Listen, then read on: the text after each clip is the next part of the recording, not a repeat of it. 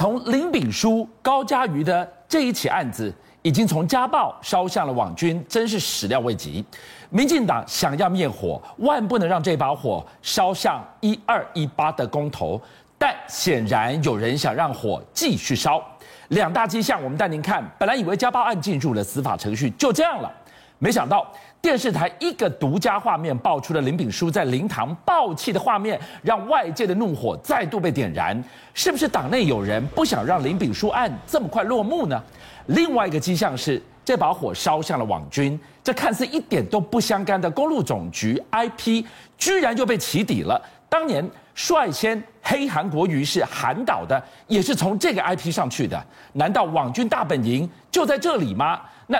你工总要不要说清楚？你知道吗？当时因为那个那个林那个这个这个男生林炳书的那个危机被人家改的时候，是因为他把什么把赖清德的名字放上去，嗯、把民进党政治人物放、嗯、那个名字放进去说哦，他跟谁见过面这样子，所以才引起大家的质疑。好，结果更怪的是什么？你知道，公路总局说，哎呀，那两个人有上网啊，可是他们也没有去看这个网页啊，嗯、那怪了。你知道，就有网友讲说，嗯，那个公路总局的这这欧北乱供，他就去查这个网络上面这些 IP 啊，结果发现到。在这之前，韩国瑜啊不是选市长或什么的，那有人在网络上给他放了一些这个封号，比如叫韩导啊，或者说什么哇当皇帝或什么，结果一查，哎，是公路总局同一个 IP 出来的，一一七点五六点四一点一零三，这个公总开头的 IP 就是当时黑韩国瑜的那个 IP 吗？哎，我老实讲哈，你要是工总承认说对了，我们有人上去写，那大家还觉得说哇，那你就是当事人，这样你们要负责任。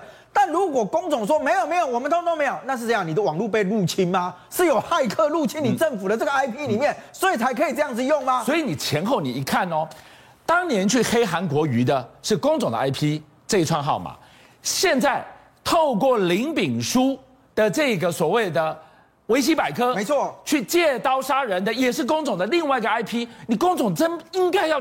讲清楚啊！我跟你讲，但问题是最最怪的是什么？你知道，我们的官员遇到这件事，没有人想要讲清楚啊！你光光看王国才的说法，他说：“哎呀，这个 IP 不是工总租用的啦，那包含工总自己，哎，他们也不查到底发生什么事了，你知道，好像这样轰隆轰隆就过去了。”外公还得回北迁啊！你要赶快第一时间止血，要不然撸来越抹越抹不清楚了。为什么？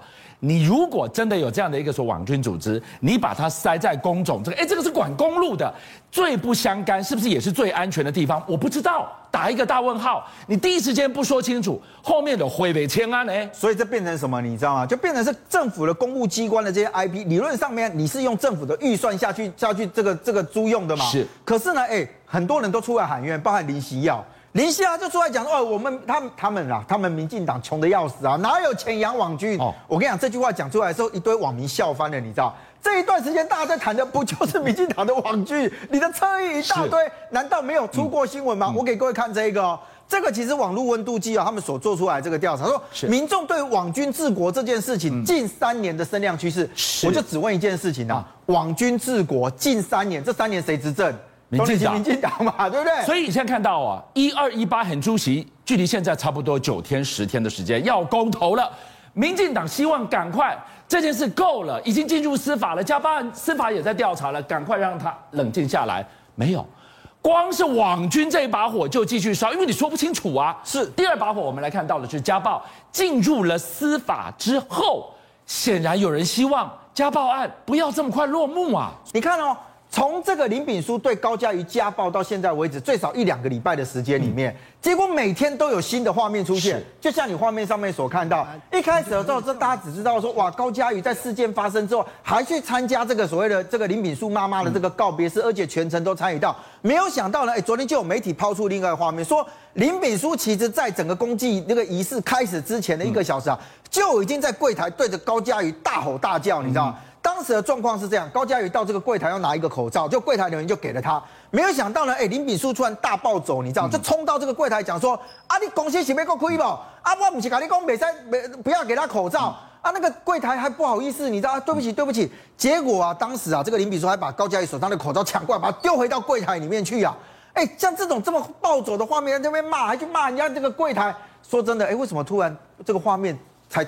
这一天才丢出来啊！而且不只是这样，你知道吗？它包含到什么？你知道？而媒体又在报说，我告诉你哦，其实林炳书讲这问题，你知道？因为我先讲这件事情的原因，是因为你看高嘉瑜后来也都讲说啊，他不要再谈了，就让这整件事情低调，然后让律师做作为处理，对不对？当事人都不要再谈了。可是看起来没有啊，因为又有人把它丢出来讲说，哎，林炳书啊，那一天去绿建的时候大失控。绿建就是说。因为他被收押禁见，是，但律师还是可以针对司法的进度去跟他见面，只有律师可以见到他。是，绿建之后，居然这件事情也曝光了。那你觉得这件事情曝光是会他的律师放出来的吗？我讲内容，你就会发现到不太可能嘛？为什么？他说呢，林炳书当时在绿建的时候，发现旁边有些人在谈林炳书的那个案子啊，结果林炳书就大俩公，你知道？他就突然站起来说：“林贡哎，林炳书，我就是当事人呐、啊！”哦，甚至还讲说什么？你知道？你们都不知道状况，我告诉你啊，高嘉宇拿了我四百万，还有一只劳力士啊！对对对，这一件事情为什么会在绿箭的现场讲这些话？如果高嘉瑜真的收了你的四百万跟一支劳雷？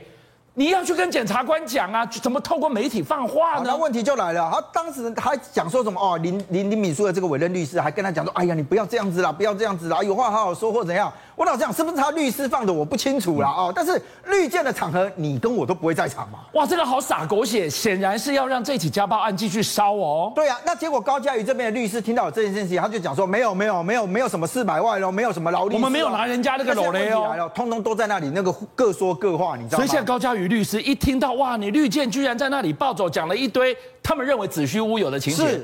高嘉瑜律师这边要提告诽谤哎。而且你看哦，我们刚刚讲说当事人是真的想想要说息事宁人，就想不要再报道。你看林秉枢，他居然还发了一个声明，你知道吗？他的声明更特别了。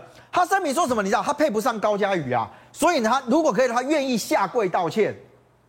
啊，这个跟那一天这个绿建的时候讲的好像又不太一样了，你知道吗？一个已经被收押禁见的人，居然在今天。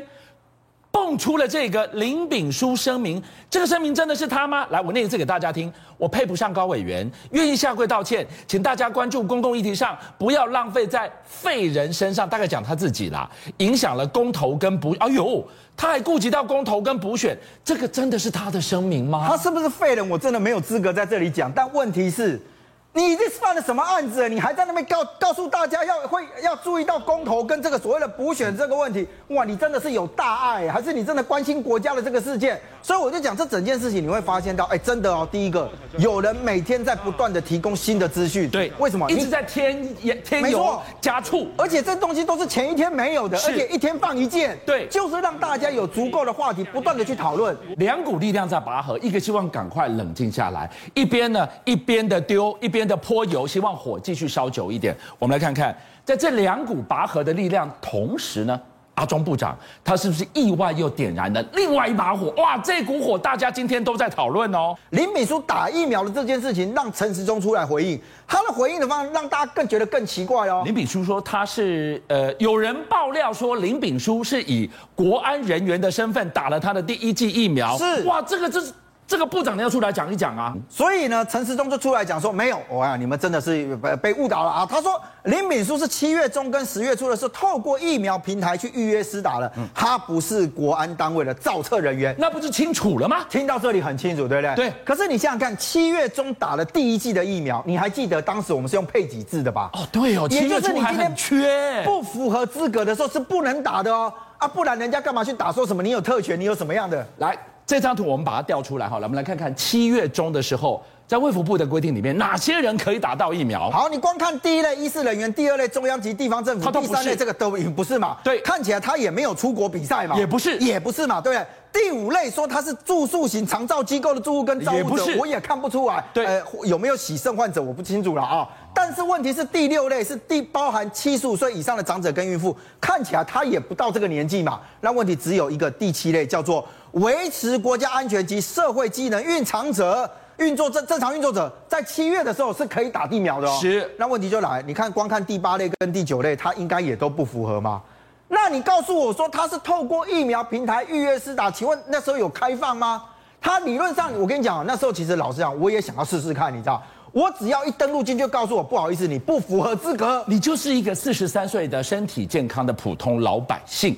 你如何能在七月中旬，在这一份清清楚楚、白纸黑字的规定之下，打进你的第一剂疫苗？所以当陈时中这样讲说，哇，他是透过疫苗平台预约是啊，我再讲一次，你当时不符合资格呢，你只要有登记，你一定会跟我遇到同样的情况。他就直接跳出来讲说不可以登记啊，是，那他凭什么可以登记？我觉得这反而要讲清楚，哎，还是陈时中不小心说出了一个猫腻，让大家回去找嘞。这个当然很怪。所以对于执政单位来讲，现在整个案子一直烧，一直烧。其实我跟你讲，执政单党执政党会怕，你知道吗？哎，要拆的蛋真的太多了。你现在距离一二一八从高岗的旗杆，哎，会不会影响到当天投票的意向？现在就开始就讲说，哇，我告诉你哦，党内希望的第一个高嘉瑜，你有冷静。